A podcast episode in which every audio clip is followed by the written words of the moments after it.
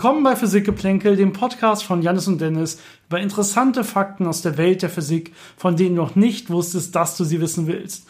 Und heute, äh, passend zur Hitze, geht es äh, über Sonnen beziehungsweise Sterne ist natürlich hier ein bisschen die bessere, physikalisch bessere Definition oder der bessere Titel.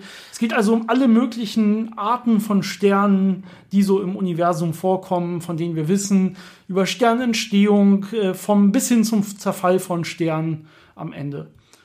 Und ein Stern, der ist natürlich bekannt und äh, damit wollen wir beginnen, das ist natürlich unsere Sonne. Ähm, Vielleicht erstmal ein paar Daten. Unsere Sonne ist etwa acht Lichtminuten weg. Das heißt, dass äh, die, ein Photon, das von der Sonne ausgesendet wird, von der Oberfläche der Sonne, braucht ungefähr acht Minuten bis zur Erde. Jetzt kann man sich denken, okay, aber die Sonne selber wird jetzt nicht so riesig sein. Das heißt, ein Photon vom Mittelpunkt der Sonne wird dann auch ungefähr diese acht Lichtminuten brauchen. Äh, hier kommen wir schon zum ersten, ja, sehr interessanten Punkt, wenn man es noch nie gehört hat. Und zwar ist es so, dass ein Photon von, ähm, vom, das ungefähr in der Mitte der Sonne oder in, in der, im Inneren der Sonne entsteht, das braucht ähm, bis zu 170.000 Jahre, bis es die Oberfläche der Sonne erreicht hat. Und erst dann ist es in den nächsten acht Minuten, Pi mal Daumen, äh, bei uns dann auf der Erde. Warum ist das so?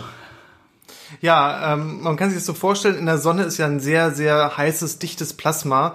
Im Inneren hat man Temperaturen von vielen Millionen Kelvin, das heißt, alles ist sehr heiß und die Materie ist wirklich in einem Plasmazustand. Das heißt, man hat freie Elektronen und freie Protonen und alles. Und äh, so ein Photon, das da jetzt äh, durchfliegt, das hat jetzt keinen Platz, um einfach äh, ungestört äh, vom Sonneninneren, wo es entstanden ist, an die Oberfläche zu fliegen. Das heißt, es wird immer wieder absorbiert und wieder reemittiert und äh, also ständig gestreut betreut und deswegen braucht es halt so lange. Im Gegensatz dazu, wenn man das im, äh, im interstellaren Raum hat, also, also im, im Weltall, wo ja ein fast perfektes Vakuum ist, da gibt es keine Streuzentren, da kann das Photon einfach ungehindert zur Erde fliegen, aber im Innern der Sonne ist das äh, Material einfach so dicht, dass es ständig äh, irgendwelche Kollisionen hat, irgendwas steht im Weg und es dauert ewig lange, bis es da rauskommt. Genau, man muss dazu sagen, dass man Photonen nicht wirklich ein Namensschildchen aufmalen kann oder so.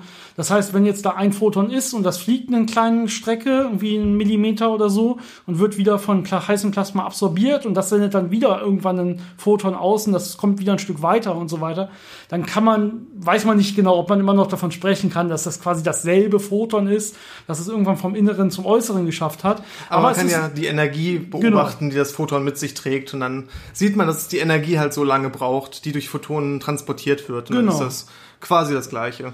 Genau, wie sieht das mit den Temperaturen aus, um nochmal ein paar, erstmal bei ein paar Fakten über die Sonne zu bleiben. Also wir haben auf jeden Fall viele Millionen Grad ähm, äh, Celsius im Inneren, beziehungsweise oder Kelvin, das spielt bei solchen, bei Millionen Grad kein, kein, keine große Rolle mehr. Äh, aber nach außen nur ein paar tausend Grad. Also es ist ein relativ starker Temperaturunterschied, Temperaturgradient von innen nach außen, ähm, was dann auch zu, solche, zu solchen Effekten beiträgt.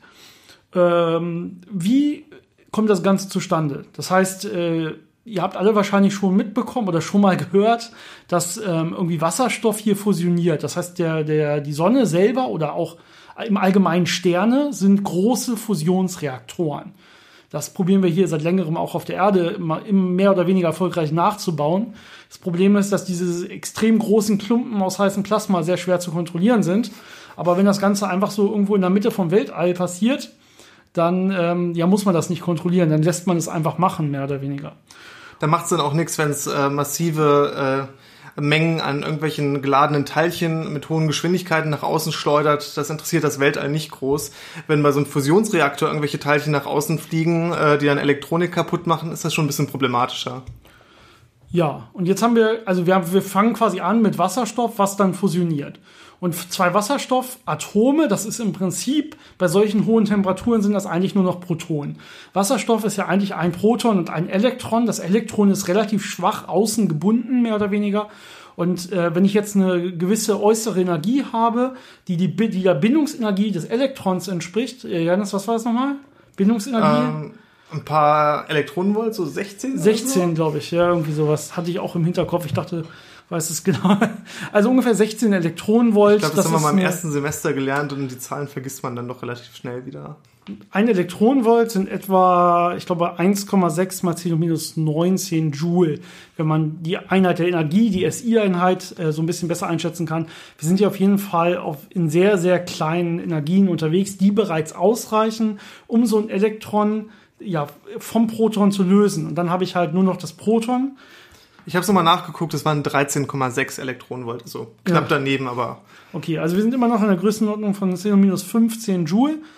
Die, die haben wir natürlich bei den Temperaturen, die da in der Sonne herrschen, auf jeden Fall immer vorliegen. Sprich, wir haben eigentlich keinen gebundenen Wasserstoff mehr, sondern wir haben halt Protonen und wir haben irgendwie so ein Elektronenplasma, nennt man das. Also ganz viele Elektronen, die da irgendwie auf sehr heißen Temperaturen sehr schnell unterwegs sind und zu so einer Art Plasma gebunden sind. Das heißt, wenn wir hier von Wasserstofffusion reden, reden wir jetzt eigentlich erstmal nur von Protonen, die, die da vorliegen. Und solche zwei Protonen können sich jetzt zusammentun und können Deuterium bilden, also schweren Wasserstoff quasi. Also äh, das ist dann Wasserstoff, der nicht nur ein Proton hat, sondern zusätzlich auch noch ein Neutron. Das, äh, jetzt ist natürlich erstmal die Frage, wie können sich zwei Protonen zu einem Proton und einem Neutron zusammentun? Ähm, dafür müsste sich, muss, muss sich erstmal ein Proton noch in ein Neutron umwandeln. Das nennt man in dem Fall den Beta-Plus-Zerfall. Das heißt, das ist ein radioaktiver Übergang quasi von einem äh, Proton in ein Neutron. Dabei entsteht dann noch ein Positron. Und dieses Positron, was entsteht, kann jetzt mit diesem Elektronenplasma, was da noch vorliegt, ähm, rekombinieren. Das heißt, das ist das Antiteilchen zum Elektron und die ähm, vernichten sich und produzieren dann auch noch mal weiter Strahlung. Das heißt, das treibt die Sonne weiter an. Zusätzlich haben wir jetzt dieses äh, Deuterium und das Deuterium kann jetzt mit einem weiteren äh, Proton zu Helium werden. Das ist jetzt noch nicht dieses klassische Helium, wo ich zwei Protonen und zwei Neutronen habe, was man aus dem äh, Periodensystem kennt, sondern das ist jetzt mal ein bisschen leichteres. Die haben jetzt erstmal nur ein Neutron. Und ähm, die kriegen jetzt aber noch durch einen weiteren Zusammenstoß mit einem Neutron quasi können sie jetzt an der Stelle dann oder der, an der Stelle hat man quasi, dass jetzt zwei dieser leichteren Heliumkerne, also zwei Protonen, zwei, äh, ein Neutron mit einem weiteren äh, Teilchen, was auch zwei, zwei Protonen und ein Neutron hat, zusammentun. Ja, und das heißt, was entsteht dabei? Dann hätte ich ja insgesamt vier Neutronen und äh, Protonen und zwei Neutronen. Das heißt, wenn sich davon jetzt wieder zwei Protonen ablösen, dann habe ich genau ein Helium, so wie man es aus dem Periodensystem kennt. Und jetzt ist natürlich der Trick der Kernfusion, wie man das so hoffentlich gehört hat, dass dabei Energie frei wird, was man dann ja probiert in Kraftwerken zu nutzen. Das ist der sogenannte Massendefekt. Nämlich dieses Helium selber am Ende hat nachher eine ungefähr 0,7 Prozent geringere Masse als die zwei Wasserstoffausgangspartikel, die man reingesteckt hat quasi. Und diese Masse, die man jetzt quasi gewonnen hat, die wird als Energie frei, E gleich mc Quadrat. Das ist dann relativ viel, wenn man das umrechnet, weil c Quadrat so eine große Zahl ist. Und das bringt jetzt die Sonne so richtig schön zum Glühen und so zum Heißwerden. Das ist die Idee von Kernfusion. Was man dazu noch erwähnen sollte, ist, dass der Prozess, der in der Sonne stattfindet, der Kernfusionsprozess, nicht der gleiche ist, den wir auf der Erde probieren, um Energie zu erzeugen. Und der einfache Grund ist, dieser Prozess, der in der Sonne stattfindet, ist extrem ineffizient. Der dauert extrem lange, ähm, das äh, nachzumachen. Und das Problem ist nämlich, diese erste Reaktion, wo zwei Protonen zusammenstoßen und dann dieses äh, Deuterium produzieren, der ist sehr unwahrscheinlich. Der findet einmal in 10 hoch 10 Jahren statt. Und ähm, der Vorteil von der Sonne ist, dass einfach so viel Materie auf einem Haufen, dass es trotzdem ausreichend oft stattfindet, äh, dass da viel Energie entsteht. Aber wenn wir jetzt so einen kleinen äh, Fusionsreaktor auf der Erde haben, dann reicht da einfach die Wahrscheinlichkeit nicht aus, dass man da viel Energie mit erzeugen kann. Äh, deswegen nutzt man andere Prozesse, die wesentlich wahrscheinlicher sind. Ähm, aber für die Sonne hat das ausgereicht und das ist auch ganz praktisch, weil die Sonne dadurch relativ langsam brennt und eben äh, lange genug äh, besteht, ähm, dass wir existieren können wenn die Sonne schon nach ein paar hundert Millionen Jahren ausgebrannt und explodiert wäre, wäre das ein bisschen schlecht äh, für uns gewesen. Auf der Erde kann man ja zum Beispiel einfach direkt mit Deuterium starten oder sogar noch mit äh, Tritium, was dann nochmal schwerer ist, also nochmal ein Neutron mehr hat an der Stelle. Äh, und dann spart man sich quasi diesen ersten Schritt, weil man andere Arten kennt, äh, Deuterium zum Beispiel herzustellen. Das muss man nicht über eine Proton-Proton-Reaktion machen an der Stelle. Genau, und das ist aber nur der Anfang äh, von dem, was in einem Stern passiert. Und da folgt im, im Prinzip dann so eine ganze Kette von verschiedenen Kernfusionen. Genau. Das heißt, äh, man kann jetzt aus Wasserstoff Helium herstellen, man kann dann aber auch wieder Helium und Wasserstoff zu, äh, zu äh, Lithium oder Beryllium fusionieren und äh, dann die wieder zu schwereren Elementen und das geht immer so weiter bis man an einen Punkt kommt, wo die äh, Verschmelzung von zwei leichten Elementen zu einem schwereren Element nicht mehr energetisch günstiger wird, sondern energetisch äh, aufwendiger. Das heißt, äh, irgendwann kommt der Punkt, wenn ich zum Beispiel ähm, zwei Eisenatome kollidieren lasse und dann äh, entsprechend ein hohes, also ein sehr schweres Element da rauskommen würde, muss ich Energie reinstecken. Und ähm, das hilft mir natürlich nicht mehr bei der Energiegewinnung und das äh, ist dann auch kein Prozess, der spontan abläuft. Im Gegenteil, äh, wenn man schwere Elemente hat, ist es energetisch günstiger, wenn die in leichtere zerfallen. Zum Beispiel Uran zerfällt ja in zwei kleinere äh, Atome und ähm, das ist halt der Prozess der äh, Kernspaltung, den wir auf der Erde nutzen zur Energiegewinnung. Ähm, und es gibt dann so diese, diesen mittleren Bereich, äh, wo genau diese Fusion nicht mehr mehr Energie bringt und äh, die höchsten Elemente, die da entstehen können, sind, glaube ich, Eisen oder Nickel. Genau. Das heißt, äh, schwerere Elemente als die kann man nicht mit diesen einfachen Fusionsprozessen erreichen, ohne Energie zusätzlich hineinstecken zu müssen. Das sind also die Elemente, die noch so in normalen Sternentstehung oder in Sternen selber entstehen, während dieser Stern sich über die Jahrmillionen quasi immer weiter hoch fusioniert und langsam seinen Ursprungsbrennstoff, nämlich diese Wasserstoff, die Protonen, umwandelt in wirklich relativ hochwertige oder zumindest äh, stabile, größere Atomkerne, die man dann auch jetzt hier auf der Erde so vorfindet. Ja.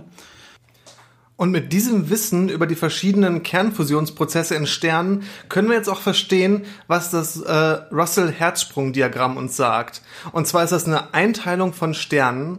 Und ähm, in dem Diagramm werden die Sterne aufgezeichnet, je nach Spektralklasse oder Farbe, die sie haben. Und die Farbe entspricht auch immer der Temperatur, ähm, die an der Oberfläche ist und mit der, mit der sie dann abstrahlen und ihrer Helligkeit. Das heißt, man hat dieses Diagramm typischerweise, dass die Helligkeit auf der ähm, Y-Achse ist und auf der X-Achse dann die Farbe, also von blau nach rot.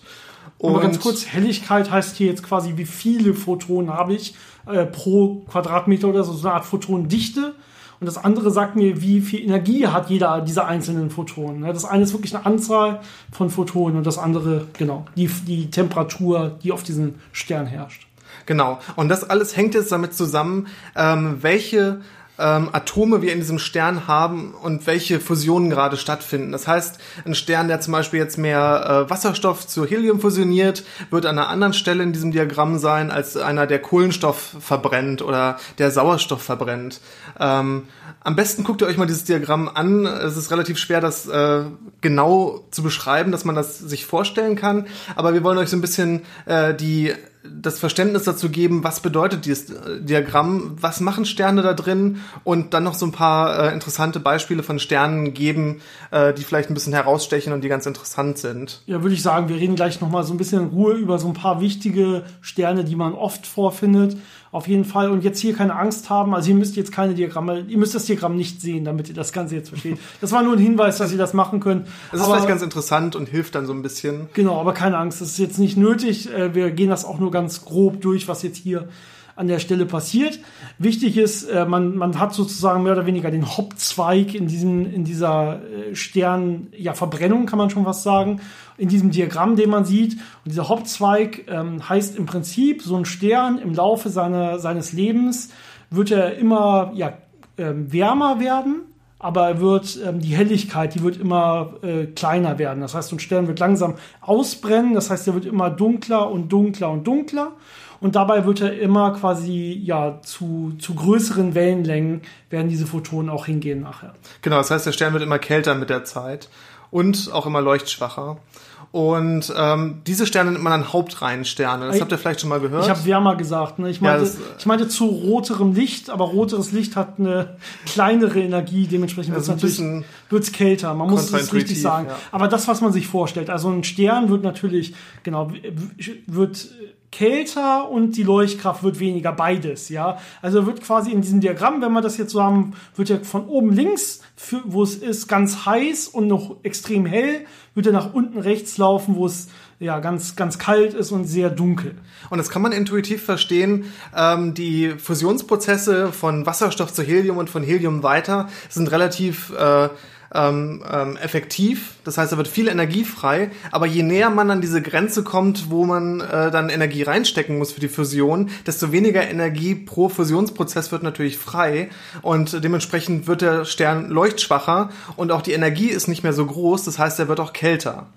Und ähm, das sind jetzt die Hauptreihensterne, also die Sterne, die am häufigsten vorkommen. Und äh, zum Beispiel unsere Sonne gehört auch ungefähr in diesem Bereich. Jetzt gibt es aber Sterne, die noch heißer anfangen und noch heller anfangen. Das sind dann äh, Riesen, Überriesen oder Hyperriesen und die bleiben relativ konstant in ihrer Helligkeit. Das heißt, die brennen sehr, äh, sehr hell und äh, brennen aber auch sehr heiß am Anfang, nehmen aber auch mit der Zeit an Temperatur ab. Und dann gibt es noch die andere Seite, die weißen Zwerge. Die sind nie wirklich sehr hell. Ähm, und ja, Genau, die sind so ein bisschen unterhalb der Hauptreihe. Die fangen schon sehr viel quasi schwächer an und bleiben dann auch relativ schwach die ganze Zeit. Dementsprechend hat man so das ganze Spektrum, aber in der Tat, die meisten Sterne bewegen sich auf dieser sogenannten Hauptreihe. Deswegen das heißt, heißt ja auch so. Genau, die meisten Sterne haben so einen Standardverlauf von einem Ausgangs, ja, äh, von einer Ausgangshelligkeit und Strahlkraft denen sie dann auch folgen. Und wenn man die jetzt kategorifiert, kann man schön sehen, dass wirklich fast alle da liegen. Und es gibt einen großen Ausreißer. Und das sind eben genau diese Riesen. Das nennt man auch den, ja, so, so, ein, so, eine Art horizontalen Ausreißer aus diesem, aus diesem normalen, aus dieser Hauptreihe. Und das, das das Einzige, wo man wirklich noch viele andere Sterne findet. Und diese Riesen ähm, die können nachher auch solche tollen Sachen machen oder so in Anführungsstrichen tolle Sachen machen, wie äh, zu einer Supernova werden, weil die sind am Ende ihres Lebens noch extrem energiereich zum Beispiel, weil sie immer noch sehr leuchtstark sind. Und typischerweise haben die eben, dadurch, dass sie Riesen sind, auch eine relativ große Masse. Und äh, da, das erklären wir aber gleich noch so ein bisschen, was äh, die Sterne für Entwicklungen durchlaufen können. Ähm, interessant ist auf jeden Fall noch die Sternentstehung. Ähm, wie kommt es überhaupt dazu, dass die Sterne da irgendwo mit einer gewissen Helligkeit anfangen und äh, woher kommen die? Und das kann man sich ganz einfach vorstellen. Äh, ganz am Anfang, wo das Universum entstanden ist, gab es ja riesige Mengen an Wasserstoff vor allem. Vielleicht noch ein bisschen Helium. Und das hat dann irgendwann äh, Wolken gebildet, wenn da irgendwelche Dichteunterschiede waren, dass sich Materie so ein bisschen angezogen hat und verdichtet hat. Und wenn es dann Bereiche gab, wo genug Wasserstoff dicht genug zusammen war, dass die Gravitation äh, überwiegte, das heißt immer mehr Materie verdichtet hat, hatte man irgendwann dann genug Dichte, dass die Kernfusion einsetzen konnte. Ähm, das fand oder findet typischerweise in sogenannten H2-Regionen statt. Das sind Wasserstoffwolken, äh, die schon so energiereich sind, dass der Wasserstoff ionisiert ist. Es gibt auch sogenannte H1-Gebiete, da ist der Wasserstoff einfach nur atomar oder molekular.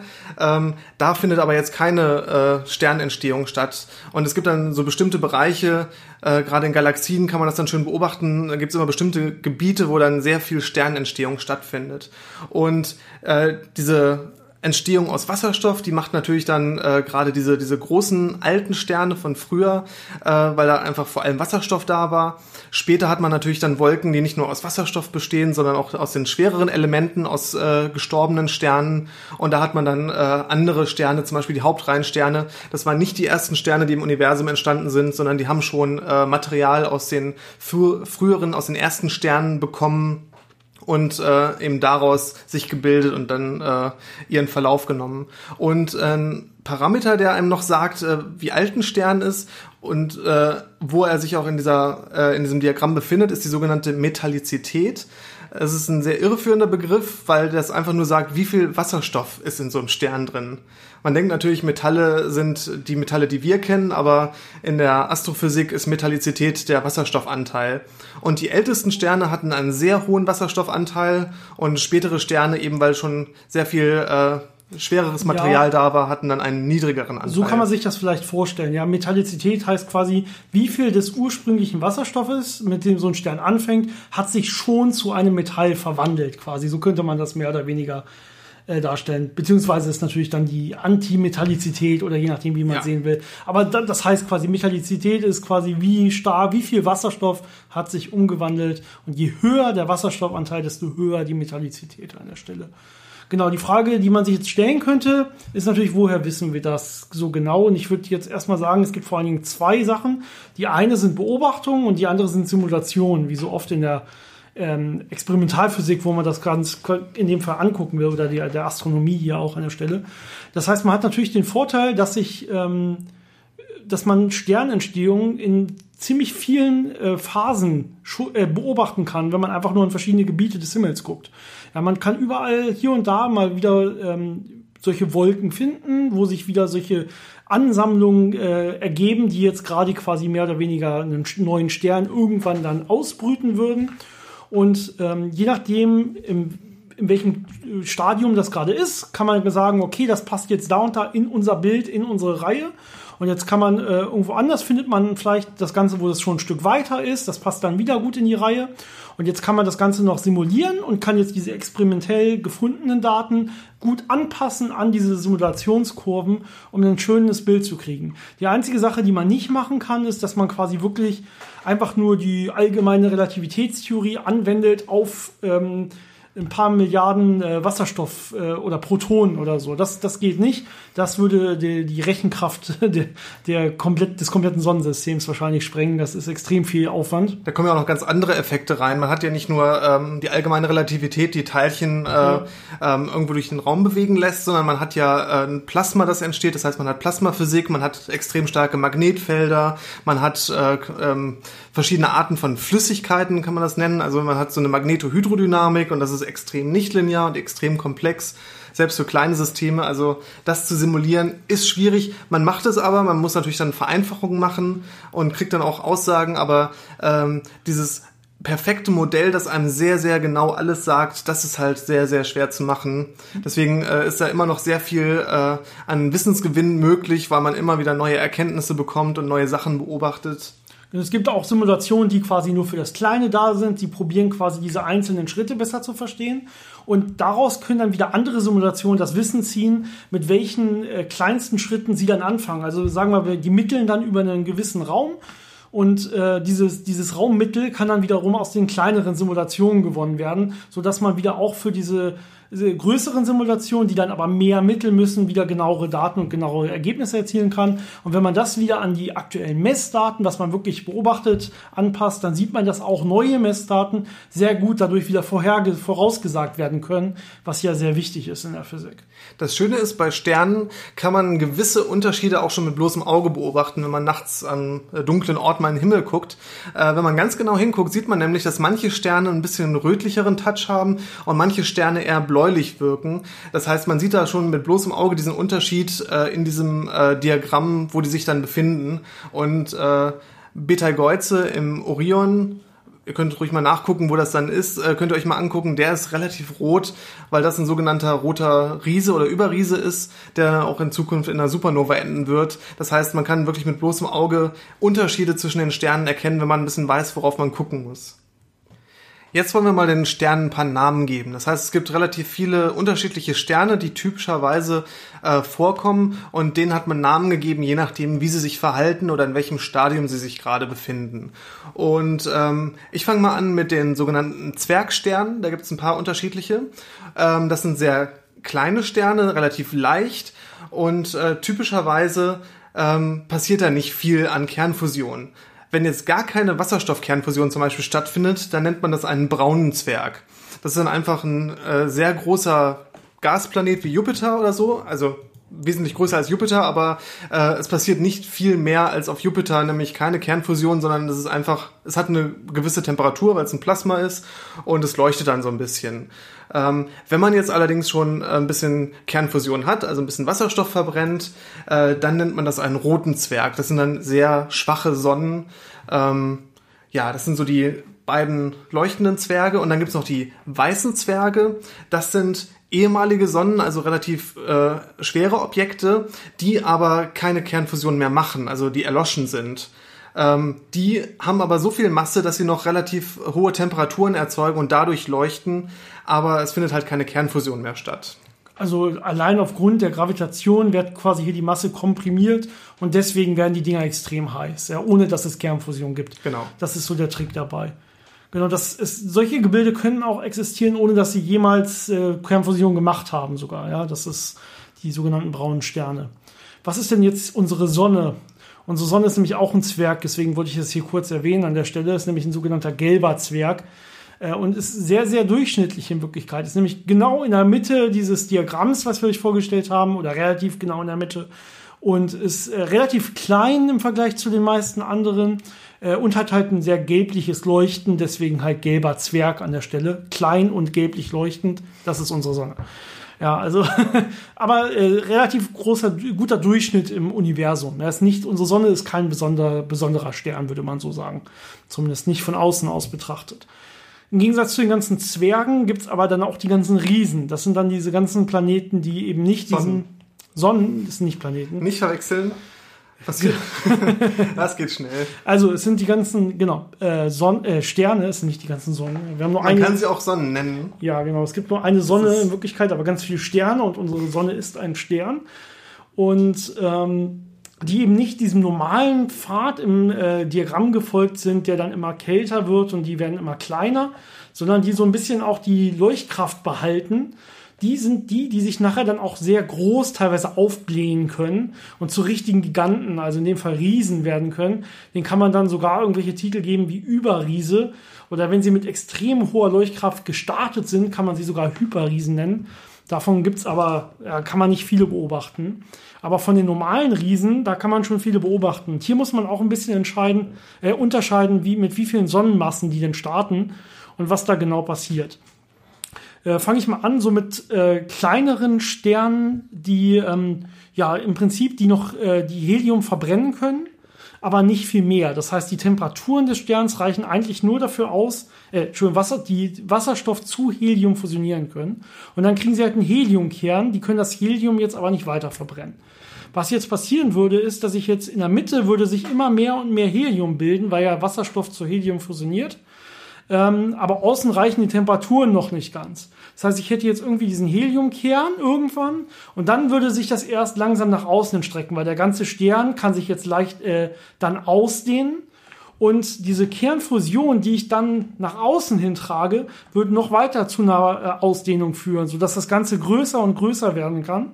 Und ich quasi so einen Stern habe, der aus Wasserstofffusion besteht, aber einen Heliumkern hat an der Stelle Äh, diese unterste Klasse mit relativ kleinen Sonnenmassen, wie gesagt, irgendwie 0,25 Sonnenmassen, die nennt man an der Stelle einfach Unterriesen. Das sind relativ kleine Riesen quasi oder zumindest mit geringen Massen. Ähm, genau, also es gibt auch die, die äh, Janis eben schon gesagt hat, die nur einen Wasserstoffkern haben. Das heißt, da reicht es dann nicht mal aus, dass man überhaupt eine Wasserstofffusion vernünftig zu Helium hinbekommt. Ähm, es gibt aber auch die mit höherer Temperatur. Das heißt, wenn man auf einmal es schafft, das Helium weiter zu verbrennen. Wenn man das Helium weiter verbrennt, kommt man im nächsten Stadium zu Kohlenstoff und Sauerstoff. Das heißt, hier können jetzt Sterne entstehen. Das wird auch wieder erst im Kern passieren. Das heißt, die haben dann einen Kohlenstoff- oder Sauerstoffkern. Und die würden sich dann auch äh, ja normalerweise erstmal weiter ganz normal abkühlen und so diesem Standardweg der Sterne folgen, dass sie auch erstmal wieder kühl werden können. Also die müssen sich nicht unbedingt zu Riesen entwickeln, die jetzt diesen normalen Vorgang haben, dass sie einen Kohlenstoff-Sauerstoffkern bilden. Ähm, außer sie haben extrem große Massen. Also wenn ich zum Beispiel jetzt von äh, Massen rede, größer von als acht Sonnenmassen, Sonnenmassen heißt jetzt immer von unserer Sonne, ja, ähm, dann kann ich sogar noch weitergehen. Dann kann nämlich auch das Kohlenstoff wieder fusionieren. Und das geht dann normalerweise äh, hin zu Neon. Das heißt, äh, meine Sauerstoff-Kohlenstoffkerne können jetzt äh, zu äh, Sauerstoff-Neon-Kernen werden. Und das, die werden dann jetzt wieder extrem aufgeblasen. Und hier kann etwas entstehen, das nennt sich auch wieder rote Riesen oder in dem Fall sogar rote Überriesen, die dann auch wieder durch die äußeren Schalen und die kleineren Fusionen in den äußeren Schalen extrem angetrieben und extrem groß werden. Das ist überhaupt noch mal vielleicht zu erwähnen, dass wir hier jetzt äh, in diesen großen Sternen, die sehr viele verschiedene Kernfusionen haben, dass das mehr oder weniger schalenmäßig passiert. Also im Innern haben wir eine sehr hohe Temperatur. Da könnte jetzt zum Beispiel schon Neon entstehen. Eine Schale drüber, also wenn man ein bisschen weiter nach außen geht, da wird die Temperatur ein bisschen kleiner sein. Da reicht es noch nicht äh, um äh, Kohlenstoff zu verbrennen. Aber da habe ich dann schon ähm, zum Beispiel die Entstehung von Kohlenstoff und Sauerstoff. Ja, und ganz außen werde ich halt eine Schale haben, wo ich gerade mal Wasserstoff zu Helium fusionieren kann. Das heißt, je nachdem, wo ich mich in diesem Stern befinde, habe ich ein unterschiedliches ja, Brennen an der Stelle. Das nennt man Schalenbrennen. Ähm, und den, dementsprechend, je nachdem, wie viele Schalen überhaupt existieren, kann auch was anderes draus werden. Und wie gesagt, bei diesen ja, roten Überriesen, wo ich jetzt auch innen schon äh, Neon habe, Neonkern sogar, die können sich dann extrem aufblähen und dann auch später wirklich explodieren als eine Art Supernova. Der Begriff ist bestimmt schon mal gefallen. Das heißt, so eine Supernova ist eine riesen Sternexplosion und da kann dann wieder alle, alle möglichen anderen Sachen bei entstehen. Aber da kann es dann hin zu Extremen gehen. Auf der einen Seite Neutronensterne ähm, und auf der anderen Seite auch schwarze Löcher. Ähm, anderes Objekt, was auch noch in diese Riesenkategorie zählt, sind die sogenannten blauen Riesen oder blauen Überriesen. Ähm, das sind einfach sehr schwere Sterne, die von Anfang an eine sehr hohe Temperatur haben und sehr hell brennen, weil die eben so massiv sind. Ähm, und was bei denen der Fall ist, was auch allgemein so ein bisschen mit der Masse skaliert ist, wie schnell so ein Stern seinen Wasserstoff verbrennt. Unsere Sonne braucht so 10 Milliarden Jahre ungefähr, um den ganzen Wasserstoff zu verbrennen. Aber diese wirklich großen, massiven Sterne, die so hell sind, die brauchen teilweise nur einige Millionen Jahre, um ihren ganzen Wasserstoff zu verbrennen. Was ganz gut ist, weil die relativ früh im Universum existiert haben, sehr schnell verbrannt sind, dann in einer Supernova geendet, äh, geendet sind und eben das ganze Material bereitgestellt haben für die nächsten Generationen an Sonnen und die ganzen Planeten, die darum entstanden sind. Genau, nur dem sind wir, haben wir zu verdanken, dass es auch wirklich Metalle gibt, dass es Eisen und so weiter auch wirklich gibt im Universum. Alles in solchen äh, Sachen, in solchen Sternen entstanden. Und alles, was darüber hinaus ist, also was wir im Universum haben, was über Eisen ist, das kann dann zum Beispiel in einer Art Supernova auch äh, entstehen. Ne? Das ist natürlich dann nicht durch normale Fusion entstanden, aber bei so einer riesen Explosion, da können sich dann durchaus auch noch mal Sachen fusionieren oder bilden, quasi, die sich durch normale Fusion, Fusionsprozesse nicht hätten bilden können. Genau, weil einfach in dieser Explosion so viel Energie frei wird, die dann genutzt werden kann, um diese äh, schweren Elemente zu brüten, also zu ähm, produzieren. Seit neuestem wissen wir ja auch, dass äh, die Kollision von Neutronensternen sehr viel dazu beiträgt, Elemente wie Gold oder Platin, also eben diese schweren Elemente zu erzeugen. Genau, mit seit neuestem meinst du, seitdem wir überhaupt vernünftig wissen von dieser. Seitdem wir Gravitationswellen beobachten ja, können und äh, das, meinte das dann, genau.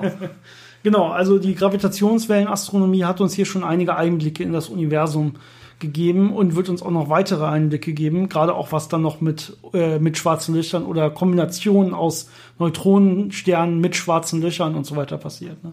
Das wird noch eine sehr spannende Zeit. Wir lernen immer noch äh, auf jeden Fall hinzu. Denn man kann noch nicht komplett alles vernünftig simulieren, wie schon gesagt. Äh, selbst unsere Theorien würden das ja so noch nicht erlauben. Denn wenn man probiert, einzelne Teilchen, einzelne Elementarteilchen hier äh, zu simulieren, dann kann man noch nicht zum großen ganzen Stern kommen, weil wir ja immer noch die allgemeine Relativitätstheorie nicht vernünftig vereinen können mit der Quantenmechanik und den Quantenfeldtheorien. Dementsprechend äh, können wir auch rein theoretisch, auch wenn wir die, die Computer hätten, die dafür nötig wären, können wir rein theoretisch das noch gar nicht simulieren. Ich hoffe, wir konnten euch jetzt so ein bisschen näher bringen, was eigentlich Sterne sind und was da für Unterschiede existieren und wie die funktionieren. In Wirklichkeit ist das natürlich noch viel, viel komplexer und es gibt da so viele Prozesse, die nacheinander ablaufen und verschiedene Entwicklungen von Sternen ermöglichen und was dann da alles passiert. Aber das äh, kriegt man in keiner Folge unter. Ähm, wenn ihr da noch äh, Fragen habt, könnt ihr uns das immer äh, natürlich äh, wissen lassen und wir können dann einzelne äh, Teilaspekte da nochmal beleuchten. Ähm, alle anderen Objekte, die es natürlich auch noch da draußen gibt, zum Beispiel die äh, Sternleichen, die es gibt, also Pulsare zum Beispiel oder andere Neutronensterne, aber auch ähm, äh, Sternhaufen oder äh, Nebel, planetare Nebel und so, äh, die würden wir noch mal in einer anderen Folge gesondert machen. Also alles, was dann ein bisschen größer und ein bisschen komplexer ist als einfach nur Sterne. Das ist eine gute ähm, Idee. Wir teilen das einfach in Sterne und dann noch mal so andere Objekte, astronomische Objekte. Da wirklich sehr interessante Sachen. Ne? Genau. So ein Pulsar oder so ist wirklich kann man noch viel drüber erzählen auf jeden Fall. Ja. Das würden wir dann in der nächsten Folge machen oder in einer anderen Folge. Ich weiß nicht, ob wir da noch was anderes zwischenschieben. Das sehen wir dann nächste Woche, denke ich. Ansonsten äh, hoffen wir wieder, es hat euch gefallen. Lasst es uns wissen. Äh, auch wenn es euch nicht gefallen hat, dann können wir nur besser werden.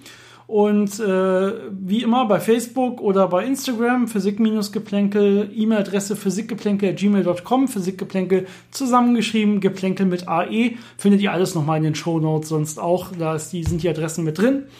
Ähm, und ansonsten hoffen wir, dass ihr das Ganze auch teilt.